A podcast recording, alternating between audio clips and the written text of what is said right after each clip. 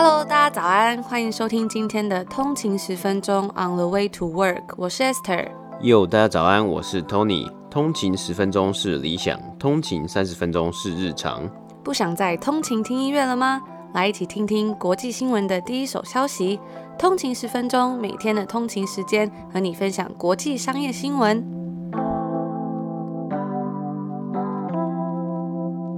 大家早安，今天是礼拜六，这是我们第一次在礼拜六录节目，欢迎回来通勤十分钟。大家早安啊！今天的节目是由风传媒赞助播出，在通勤的路上前往世界，通勤十分钟带你导读风传媒成华尔街日报，给你每日最速北美盘势须知，分享商业趋势与产业分析。激发国际视野。那我们现在有一个听众专属，如果订阅风传媒成华尔街日报 VVIP，就能收到我们 Esther 跟 Tony 的亲笔手写明信片，限额寄送哦。那为了避免你的权益受损，请务必确认订购页面推荐码为 OTWWSJ，这个 OTW 就是我们的 On the Way to Work 的 On the Way。没错，真的是很不可思议。然后也想要说一下，谢谢各位通勤族的支持。就是通勤十分钟的第一个合作终于来了，之前也有很多通勤族敲碗一直在等。嗯、那所以我们每天都一直说要不断一起成长，听起来好像有一点鸡汤，可是没想到我们还是真的走到这里了。所以也是想谢谢大家。谢谢大家。那今天是礼拜六，希望我们今天的特别播出可以给大家一个好心情，在礼拜六有点像是加班的感觉。可是我发现这个月就是台湾很幸福哎、欸，嗯、有很多假期，我好羡慕哦。就是有一个中秋连假，然后中秋连假完。之后就要放一个国庆日的周末，我觉得真的是应该会蛮开心的吧。那也祝大家这些连假，然后还有这些假期都可以开开心心、顺顺利利。那其实我们常都有收到听众询问说，通勤十分钟平时都是怎么收集资讯的？除了之前分享过的一些 podcast 频道啊，像是 Optimal Daily Living 以及 The Motley Fool，它有很多不同的产业介绍，还有一些新闻播报，以及我们也有介绍过 The Minimalism，就是介绍比较多极简生活、自我成长等频道之外呢，还有一些网站。那我们有一些网站，我们是推荐听众去寻找你有在追踪的公司，直接上他的公司，找到他有一些 news release，他最新的新闻稿，以及他的财务报告、财报，不管是他的季报 10Q 或是它的年报 Ten K 都是一个很好的资讯来源。那我们其实最常看的啦，还是华尔街日报，因为大家如果原本有在听我们的节目的话，常可能就会听到说，哦，这个根据华尔街日报指出报道之类的。对，嗯、那也是我们原本自己就有付费订阅频道。我们今天在这一集呢，我们也会带通勤族们一起导读一篇华尔街日报的文章，分享说怎么使用这个平台，因为它这个平台其实还蛮多东西可以分享的。另外，我们也会介绍一篇是加拿大环球邮报的 Global and Mail，它是加拿大最大的全国性发行的报纸。嗯、那我们也会带大家导读一篇关于它今天有一篇文章是介介绍线上支付的一间公司有做 IPO 的，所以我们就来跟大家分享一下我们平常都是怎么选新闻的。那在节目开始之前呢，大家如果喜欢我们内容的话，也欢迎帮我们 CLS。Comment, like and share，可以留下一个五星的评分，然后留下一个评价，也不忘了分享给你的亲朋好友听。也可以来追踪我们的 IG on 的一个底线 way to work，我们在上面发最新的快讯，那也会跟大家聊聊天，有时候也会出一些随堂小测验，那也有看大家有没有收听节目喽。接下来我们就是进入今天的北美股市报道。今天是北美时间的九月二十五号，也就是礼拜五。那今天三大指数都有上涨。道琼工业指数是上涨了三百五十八点，涨幅是一点三四个百分比，来到两万七千一百七十三点。S&P 五百标普五百指数是上涨了五十一点，涨幅是一点六个百分比，来到三千两百九十八点。纳斯达克指数是上涨了两百四十一点，涨幅是二点二六个百分比，来到一万零九百一十三点。那我们有今天有看到三大指数都是上涨的，但是道琼。工业指数以及标普五百指数却已经是连续四周呈现下降的状态。这个礼拜的标普五百指数呢，它整个礼拜是下降了零点六个百分比。道琼工业指数整个礼拜是下降了一点七个百分比，而纳斯达克指数呢，在结束了连续三周的下降，这个礼拜是呈现正成长。今天美国商务部也公布了八月耐用品订单，较七月上升零点四个百分比，已经是连续几几个月多个月的上升，但是仍然没有达到经济的预期，也造成股市有一个波动性。那今天呢，其实，在礼拜四的时候，北美时间礼拜四的时候，美国有新增了四四万四千名新的 COVID-19 的的案例，那也是较前一天多了将近快要三万多名的案例啊，总案例数也即将超越七百万案例，真的是非常的，算是一个非常真的是不确定性。然后我们有看到说，这个整个案例啊，整个疫情的这个状况，在九月中之后也是慢慢的持续来上升，真的是有可能会迎来第二波的疫情。那除此之外呢，振兴方案就是美国的 Stimulus Program 仍然在洽谈之中啊。今天的新闻指出，民主党愿意降低这个他们的预算，他们的 proposal 来到二点四兆亿刺激经济方案，包括给航空业、餐厅等其他中小企业的刺激刺激方案。但是整体的最后的内容啊，会怎么样呈现，或是有没有可能在美国大选前定案，也还是一个未知数。那这就是今天北美三大指数的播报。今天要跟大家分享。的第一则新闻呢，是一间线上支付公司，他们来做了一个 IPO。那大家如果之前有听我们节目，应该也有记得说，最近很多这种线上付款的热潮啊，实在是越来越凶猛。包括像是 PayPal 啊，或者是 Square 等等的公司，他们都是因为疫情之下，慢慢都有受惠了。所以我觉得很好玩，就是。哎、欸，我们还蛮常听 Joe Rogan 的 podcast，然后他很常在节目上面宣传那个 Square 的 Cash App，然后在前面都会讲，嗯，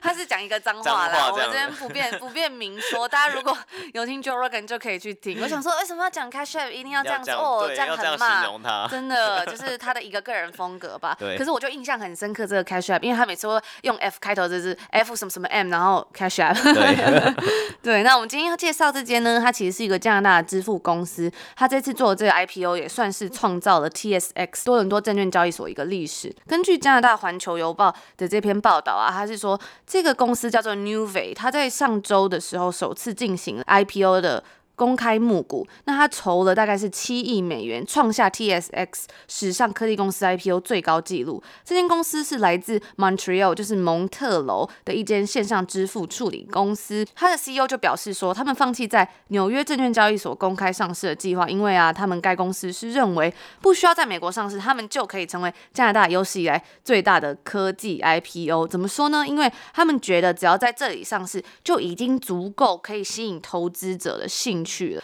Nuvei 的 CEO 兼董事长这个 Philip Fair，他在周三接受采访的时候就表示说，双重上市或是只有在加拿大上市这两个选项之间其实是没有太大的差异，所以他们最终就只选择在 TXX 上市。上周 Nuvei 完成了他们首次公开募股，美国投资者以每股二十六美元的价格呢，就购买了一半以上的股票。菲尔就表示说啊，当然可以选择在未来几年内还是可以在美国上市，但他现在觉得已经没有必要了。哦，这口气可真大。那 我们看到现在有很多知名的公司都是在加拿大的股市以及纽约证交所有双重上市，像是这个估值很高的 Shopify 就是在两边都有上市，也有是汉堡王 Popeye 跟 Tim Horton 的母公司 RBI Restaurant Brands International，它的代号是 QSR，它也有在。多伦多证交所跟纽约证交所来上市。这次的交易对 TSX 来说是充满信心的一件事情。目前已经可以看到，科技公司上市公开募股，在二零二零年所筹到的股票，其实是比自从二零零八到零九年的这个金融危机以来的任何一年都多，已经超过了四十五亿美金。那这也是自从二零一九年三月以来，在交易所成功进行的第四次科技公司 IPO，并且至少是近年来第三次只有在 TSX 上市的科技公司，仅次于二零一四年的 Kinaxis，还有二零一九年的 Lightspeed Post，吸引了大多数都还是来自美国的买家。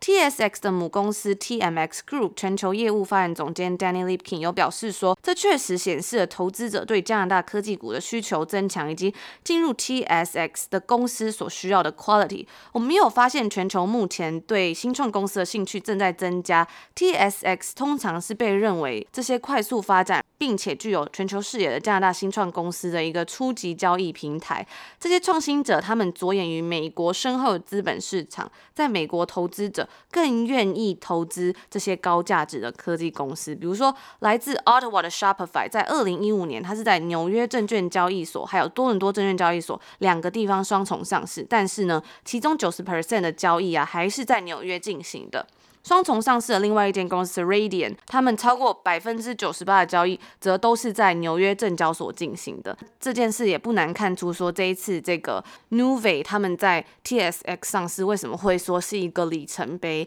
Shopify 来讲一下，补充一下这间公司，它是最近成为加拿大最有价值的公司，整整超过这个 RBC 加拿大皇家银行。但我觉得很奇怪，怎么会有一个国家最有价值的公司，竟然是一间银行？好像蛮奇怪的。那最近的估算呢，Shopify 的市值是高达一三六零亿美元，但在二零一五年初他们上市的时候啊，该公司 IPO 其实只有筹了大概是一点三亿美金。那我们今天讲到这间公司，它其实筹了七亿到快八亿了。原名是 Research in Motion RIM 的 BlackBerry 呢，他们在一九九七年的时候 IPO 是只筹了一亿美金。那八年后 RIM 变成加拿大最有价值的公司，那时候高峰的时候，他们甚至有达到市值六百七十十亿美金。来讲一下今天介绍这间 Nuvei 这间公司，它是总部位于 Montreal 蒙特楼，它大概有八百名员工，然后有五万名客户。在截至今年六月底的一年中呢，它处理了大概是三百五十亿美元的支付交易。Nuvei 有一个很大的部分的客户是这些增长快速的体育博弈彩券业。在九月初的时候，Nuvei 有宣布说，他们计划在 TSX 发售两千六百万股，每股定价那时候是说要二十至二十二美元，但但是呢，后来发现这种强劲的需求，使得他们在上周三呢就决定把定价提高到每股二十六美元。那我今天有稍微看了一下，它现在大概是。五十几块加币了，嗯、这个价格啊，就是让 Nuvei 它这次的 IPO 可以筹集超过七亿美金。按金额计算，这个 IPO 足以令这个 Nuvei 成为 TSX 史上最大的科技公司 IPO。毕竟还是要想一下，这是在加拿大嘛。那它也是超过这个 BlackBerry 跟 Shopify 当时的价值了。根据 Bloomberg 的数据表示说，当 Nuvei 的股票在周四在 TSX 开放给机构投资者交易的时候，它的股价要升至每股近四十十五块。Nuvei 自从五年前他们转移了他们的业务中心之后，在加拿大就得到了大力的支持。四十二岁，我们刚刚讲到这个菲尔，他其实在二十几岁的时候就创立了他第一间的支付公司。他放弃了在 Concordia 大学的商业学位。到二零一五年的时候呢，Nuvei 那时候还叫做 Pivotal Payments 这间公司原名，他那时候是通过。店内终端跟线上服务，然后为数以万计的中小企业提供这种付款处理的服务。但随着越来越多的科技公司进入这些支付领域，像我们之前常跟大家提到的 PayPal 啊、Square 等等，菲尔他就决定说，他要专注在这些快速增长的电子商务还有数位支付上面，比如说是做这些金融服务、旅游，甚至是线上博弈以及电子商务这种，它的面向是比较偏全球的产业。那这些产业它的支付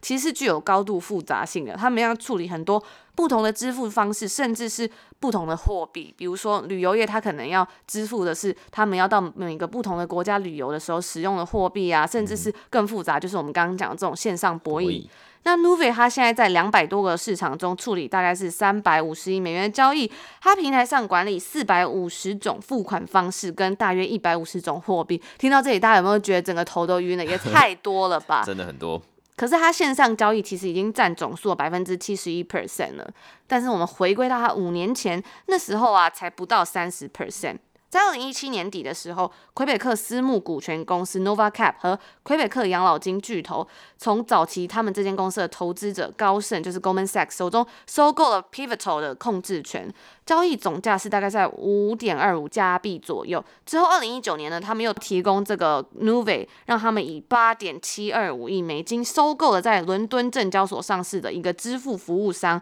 SafeCharge International Group。那一次的交易也使得这个 Nuvei 的规模增加了一倍。这个 Philip Fair 他曾经说过，他们现在呢也是目前啦，打算继续关注潜在的。收购目标，所以他也是想要继续扩展他公司的版图，而且投资者其实对 Nuvei 的反应很好。自从上周发布是二十六块美金嘛，我们刚刚已经看到说，他在加拿大跟美金的报价都已经提高了非常多百分比了。n u v e 在去年十二月呢，向私人投资者募得二点七亿元之后，它市值是到了二十亿美元。n u v e 的 IPO 正值这个科技蓬勃发展的时候，因为有一些科技公司已经证明说他们是具有弹性，在疫情期间也可以继续生生存下去，甚至有一些是逆势成长的。那数以百万计的人们啊，其实，在疫情期间都困在家里面，也制造了很大量的这种网上服务，比如说网购啊等等的东西，我们之前也讲到了非常多，像是 Nuve 这样的公司，它当然也不会放过要抢搭这一次投资者对科技公司股票需求这个顺风车。根据 CIBC 分析师 Stephanie Price 表示说，在六月到八月期间呢，总共有二十三家科技公司上市，筹到大概九十四亿美元。礼拜三的时候，美国云端公司我们之前讲到 Snowflake，它的股票第一天上市，直接就翻了一倍。今年夏天几乎百分之九十五 percent IPO 的公司，全部都是科技公司。那预期未来还会有更多。到八月底啊，其实。TSX 跟 TSX 的创业板市场上的科技公司，总共呢有来到了两百一十一家，总值高达两千八百九十亿元。但是呢，讲到这边，最后我们还是要提醒一下听众朋友们，就是 IPO 的这个新股，它的股价有时候还是会有一些大起大落，尤其是这种科技股，很多新股上市之后，它的股价都会暴涨，然后后来就会出现 IPO 泡沫，但之后它就会有一种回调，回调正常。投资者还是要做好应对措施，比如说这个股价会有巨。剧烈的波动，你的心理要有怎么样的素质？大家要评估一下。未来几个季度里面，如果公司的盈利甚至是没有能达到投资者的预期，这个 Nuve 的股价也有可能会大幅的下降。跟许多其他热门中等市值成长股一样，Nuve 的未来能不能盈利，其实大家也是要热切关注。如果你想要投资这支股票的话，因为它去年的收入是二点四六亿美元，那亏损是将近七千万美元，还是一个相对来说比较。新 IPO 的公司嘛，所以还是要关注一下它的一些数据资料等等。那这就是我们今天要为大家播报第一则来自这个环球邮报 Global and Mail 的新闻。那其实这则新闻有时候我们在讲解新闻的时候，也是会参考很多很多不同的来源。那今天我们也会把相关的新闻都贴在我们的资讯栏，大家可以看一下，参考一下。没错。那我们第二则新闻呢？我们今天的导读的文章一起来读文章，就是《华尔街日报》的 IPO Market Parties Like It's 1999，就是 IPO 的市场就像是一个一九九跟一九九九年一样的大派对了。IPO 的全文是 Initial Public Offering，私人公司会想要借由 IPO 来公开发行股票，募得资金，而所发行的这些股票啊，就可以在证券交易所上面来进行交易。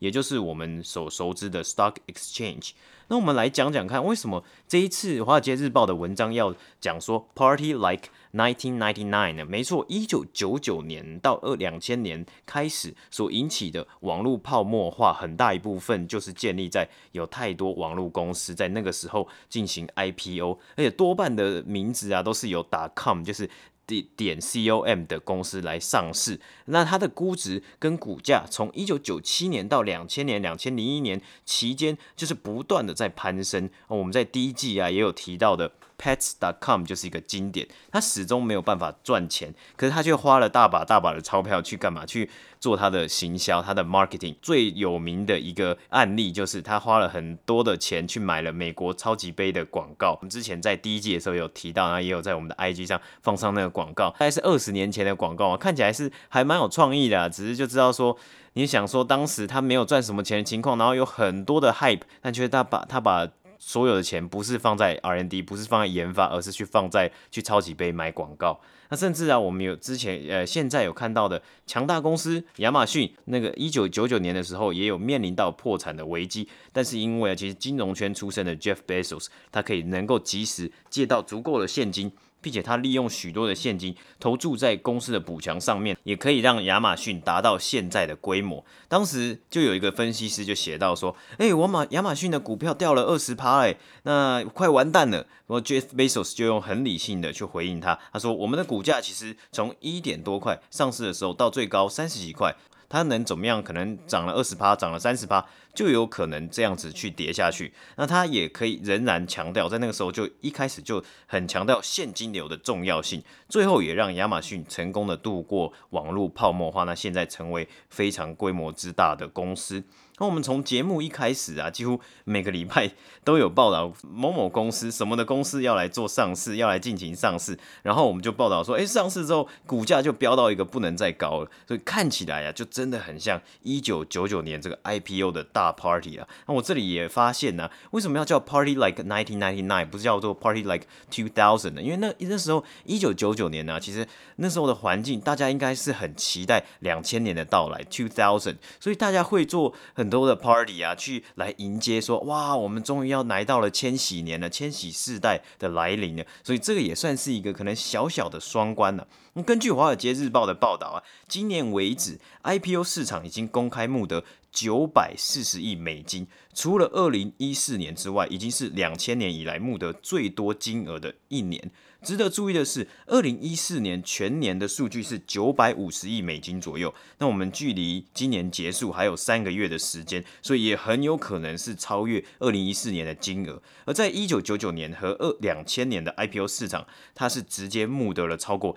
一千亿美金的金额啊，所以今年也很有可能会跟进募到超过一千亿美金。根据 Dealogic 的数据啊，今年的 IPO 上市公司平均。涨幅，股价涨幅为二十二 percent，已经也已经快要追上两千年的 IPO 平均股价涨幅二十四百分比了。我们今天有看到疫情啊，很多公司倒闭。很多人呢、仍然处于失业的状况，我们每呃每个礼拜也几乎有播报说，美国首次申请失业补助金的人次也都还是在八十六万左右啊、因为在家工作啊，可需要用到科技以及网络和相关的产品的相关公司，他们的估值也因此水涨船高，加上。低利率的情况之下，投资人不太喜欢把钱放在银行里面，因为根本赚不到钱嘛，没有利息，所以大部分有一部分的钱就流通到了股票市场。今年为止，已经有两百三十五间公司公开上市，两千年的数据是四百三十九间呢。那里面这个公司有包括我们所提到的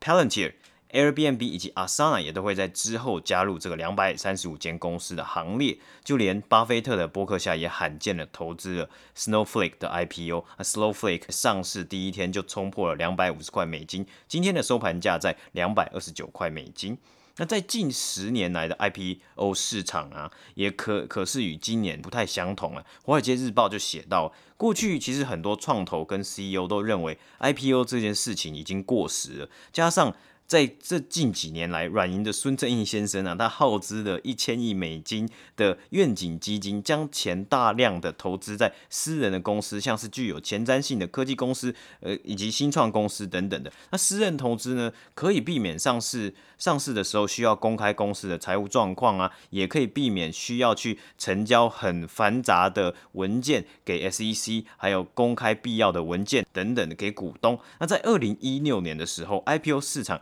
仅仅募得了少于两百五十亿美金，跟今年的九百多九百亿美金是。差距还蛮大的。那今年的 IPO 与往年不一样的点就在于 Back Company，那俗称的空白支票公司啊，这类公司上市的募资比重就占了今年的四十个百分比。相比之下，过去十年的平均占比是九 percent。那这这一篇文章报道里面有提到这个人物，就是 Eventbrite 的共同创办人 Kevin Hart。那他同时也是 Airbnb、Uber 和 Pinterest 的早期投资人。他也决定来成立空白支票公司。那他在访问中他就表示，他第一次跟银行讨论说，哎，要成立空白支票公司的可能性是在六月，然后两个礼拜之后，他就提交资料给 SEC 了。就在他第一次，距离他第一次跟银行讨论要成立这间空白支票公司上市来募募资的讨会议之后，六十天之后。他的公司，这间公司就成功的募得两亿美金，进入下个阶段，也就是要寻找未来有价值的新创公司，然后跟那个新创公司来合并。但是这样的方式啊，仍然有很大的不确定性。我们就有报道过嘛，许多电动车新创想要用这样的方式来上市，可以很快的拿到一大笔的资金，可以投注在他们的 R&D，投注在他们的厂房设备，那可以让他们更快的生产。电动车来交车，也可以避免繁杂的 IPO 流程。通常要 IPO，传统的 IPO 需要付很大的中介费，算是中介费、手续费给投资银行，因为算是投资银行帮他们牵线。可是新创 Nikola，我们之前有讲过，就很有可能是一场骗局，投资人也应该要小心观察。我们之前前几天报道过了 Quibi 这个类似短影片的订阅制 Netflix，但是。感觉只是要想要创造一个不存在的需求的这个 Quibi，也很有可能用空白支票公司的方式来上市。那经过这个 Kevin Hart 的访问呢、我们就知道空白支票公司在今年其实真的是很快很快就可以做上市了。那这个东西真的是需要小心，然后需要去长期的观察。那今年另外一种很夯的上市方式就是直接上市，也就是它不会这个公司不会发新的股份股票，而是直接让拥有股份的公司。是员工和原本投资人变现的一种方式，也就是对这些投资人的一个 exit strategy。这样的上市方式不会让原本的公司这个上市公司募得新的资金，同但同时它也可以省去投资银行的一些中介费用。但这也代表啊，其实这些公司它如果要做直接上市，它就是已经早就募得足够的资金了。接下来要上市的 Palantir 以及 Asana 都有可能用这种方式来上市。那根据纽约证交所 （New York Stock Exchange） 的 President Stacy Cunningham 来表示啊，过去两年确实比过去二十年的 IPO 市场还进步许多。他他讲的是，他这样形容，他说这是股市的文艺复兴哦，好，真的很会讲话，就是天花乱坠。但我觉得其实我们还是要用一个比较中立的观点，然后用一个比较呃客观的观点去观察这些公司到底是不是值得。投资或是值值不得长期的它的长期发展，而不是昙花一现。那我们最后我们就看到软体公司 TIBCO 的创办人 Vivek Ranadev，他其实目前是 NBA 沙加缅度国王队的老板。诶，我觉得其实 NBA 的球队啊，有很多的老板都是深藏不露，或是都是很厉害的投资人跟很厉害的创业家，像是 NBA 独行侠队的老板 Mark Cuban，他就是一个很厉害的人物嘛。那这一位 Vivek Ranadev 呢，他就分享到他的故事，他跟 Spec 空白支票公司的故事啊，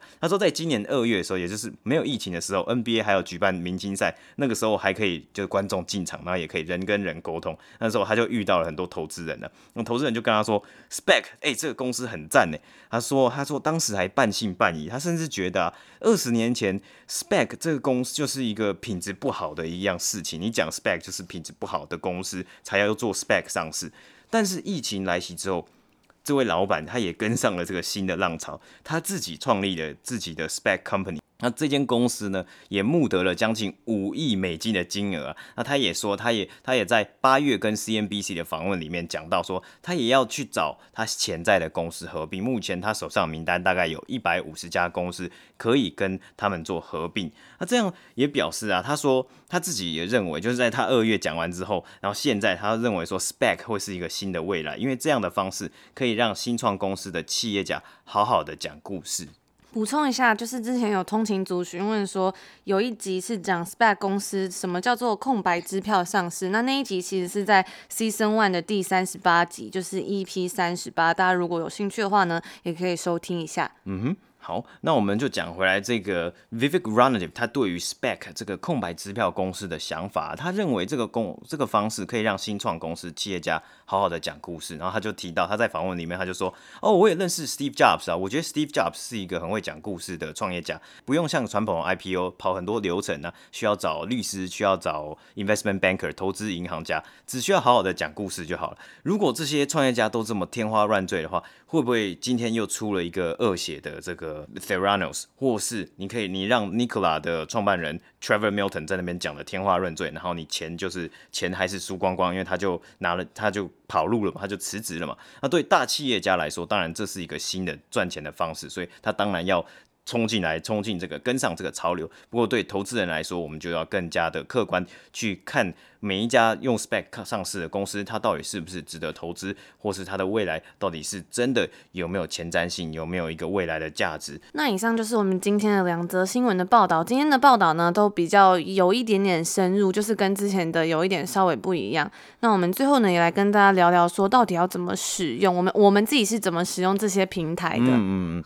那第一个就是像是我们今天在分享这一篇《华尔街日报》的 IPO Market Parties Like It's 1999。这篇文章其实就还蛮长的。那我们自己的话，我自己的方法，我当然是会先看过一遍。那我看完之后呢，我其实会看到一些很还蛮值得注意的点，或是蛮值得分享的点。我会想要去查更多的讯息，然后来做补充相关资料，对，来做一些相关的资料。像我们在分享最后一个这个创办人 Vivek Ranadivé 的消息的时候，他其实也有很多的新闻，所以在网络上有查到，我就有查到说他在八月的时候的跟 CNBC 的访问，这个就是很很好的一个直接的的 research，而且我觉得去使用。之前就是有通灵族询问说要怎么学英文嘛，那其实像找这种新闻，如果你真的自己有兴趣，那后来你就自己找很多相关新闻，其实这些很著名。名的商业人士，他们在 YouTube 都有很多访问，那其实就可以去听，因为我觉得这比较算是商业英文，嗯、所以就还不错。跟我们前几天介绍那个影集，它里面讲的可能就比较口语，就比较不太一样。如果是想要学比较商业英文的话呢，就可以去收听像这种东西。那其实很多媒体啊，或是新闻，他们其实在文章旁边都可以收听，他们播报整个新闻，就是用念的。如果你懒得看，我觉得这也是练习听力很好的一个方法。对，而且像这些大的老板，他。的英文真的就是很 articulate，我讲的他的他的他很会说服其他人，所以他讲出来的话是非常的精简，非常的精简，但是又很 to the point，很到位。那也不会说太快，讲太快啊，也不会说讲的太难懂，因为他会讲很清楚。印度口音。对，其实这个这位创办人他是印度裔的的创办人，只不过他在访问里面的。口音啊，还有他用的字，其实很好听得懂，而且他讲的非常的慢。那我自己使用很多不同的新闻啊，常常在看的时候，我觉得如果像《华尔街日报》对我来说，它的文章是比较通顺，就是商业新闻读起来不会那么生硬。而且啊，我自己是最常用的是它的 App 啦，我比较少用它的网站，因为我很喜欢用手机，很喜欢用手机看那些文章。然后它的 App 其实是做非常人性化，比如说你可以按加 Follow 你喜欢的主题，像前一阵子我们常给大家报财报的时候呢，他们就有一个主题是叫 earnings，那我就有 follow 他，那他就会把它放到它有一格是叫 my WSJ 里面，里面就会有你喜欢看的东西，他会推荐给你，然后包括是你有收藏的东西，有很像 Instagram 收藏这样子。比如说你现在先看到这个文章，你还懒得看，你之后可以把它收藏起来。我觉得这些都还算是蛮方便的。除了财报季之外呢，还有一个我觉得 WSJ 也很酷的东西是，它常常会有一些独家新闻啊，就是真的是速度非常快。像昨天就有一篇是介绍这个 Palantir，因为 Palantir 要上市，他们都会写一些独家新闻，然后里面内容就蛮新的啊，然后也很深入报道一些议题跟产业。我觉得《华尔街日报》也是特别适合有在追踪美股的人，因为它新闻上面它就是有出现一些公司的话，它旁边都会及时显现说它目前这些公司的涨幅。其实这真的很方便，嗯、而且它其实那个公司它就会是一个连接，那你可以开一个新的分页，你就会直直接点进去看到那间公司的一些股市的资料啊，还有它的股价的走势图。那像今天我们讲另外一篇新闻是来自这个加拿大的环球邮报嘛，像那个环球邮报也是要订阅的，所以我就觉得说，如果大家只能选一个东西订阅的话，我觉得订阅华尔街日报算是一个还蛮好的开始吧，因为像环球邮报就是加拿大的，大家可能对加拿大的新闻就没有那么感兴趣，嗯，或是没有跟大家有直接的关联。那像我另外一个也常在看，像 Bloomberg 的话，它的 APP 我觉得我也有订阅，但是我觉得像 Bloomberg 的文章就是比较生硬一点点，因为大家可能比较常使用是它的那个 Bloomberg Terminal 比较强。但是他的文章就会比较，有时候会很难读进去吧。嗯，所以《华尔街日报》算是一个比较初阶的一个新闻。那我也真的觉得说，《华尔街日报》它使用的文字是这非常的好去消化的。对，像我之前在考 GMAT 的时候，也是逼自己，我那时候也是一直逼自己看，一开始也是觉得很不喜欢看这么长的文章，嗯、但是后来看久了之后，就觉得还蛮习惯。那在《华尔街日报》的官网上面呢、啊，其实它其实也很很好使用，因为它每个每个主题都是分门别类嘛，它有可能世界新闻，有美国，还有美国政治啊、经济，还有 business。那我也很常看它的 business 的专栏下面，那它 business 下面有很多的不同的面向，或是不同。同的种类，我觉得很酷的地方是，它有三个再小一点的专栏，一个是 CFO，一个是 CIO，一个是 CMO。那 CFO 就是比较偏向金融类，就是哦，它可能是 CFO，就是你要呃公司 corporate finance 啊，你想要去读公司财务啊，或是公司可能要发行新的债券啊，或是公司可能要上市，你可以去读这这样类似的新闻。那 CIO 呢，就比较像是 information 啊，或是 technology 的类似的新闻。那 CMO 最后 CMO 是 marketing 嘛，那 marketing。年的话，就比较像行销或是广告类的新闻。那有时候会比较诶好玩一点，像我昨天我们昨天有报道过了，GOAT GOAT 要发这个在球鞋在售平台 GOAT 它最新一轮的募资，它这个这篇文章就是在 CMO Today 这个专栏底下。对，那现在这个华尔街日报跟风传媒这个原价是一三九九六，现在特价是三九八八，一个月只要三百三十块，我觉得三百三十三块，我觉得最重要是它中英日文版都可以看，所以大家如果有不同的语言需求呢，也是都非常的方便，推荐给大家。然后最后一个要补充的是，如果大家要订的话，也记得是要购买页面推荐码是 OTWWS 才可以收到明信片哦。我真的也是还蛮不敢相信，我们可以 就是走到这一天的。有时候都会觉得说是的，我们大概是五月底开始做吧。那那时候其实我们一直以来就是做这个节目，也是只是想要精进自己。然后后来发现认识了很多很棒的听众朋友，然后才一步一步走到这里。所以最后就是谢谢大家，然后祝福大家有一个愉快的上班日，然后之后就有连假。连假真的、嗯、好，那就是我们今天的内容啦。我们下一拜见，拜拜，拜拜。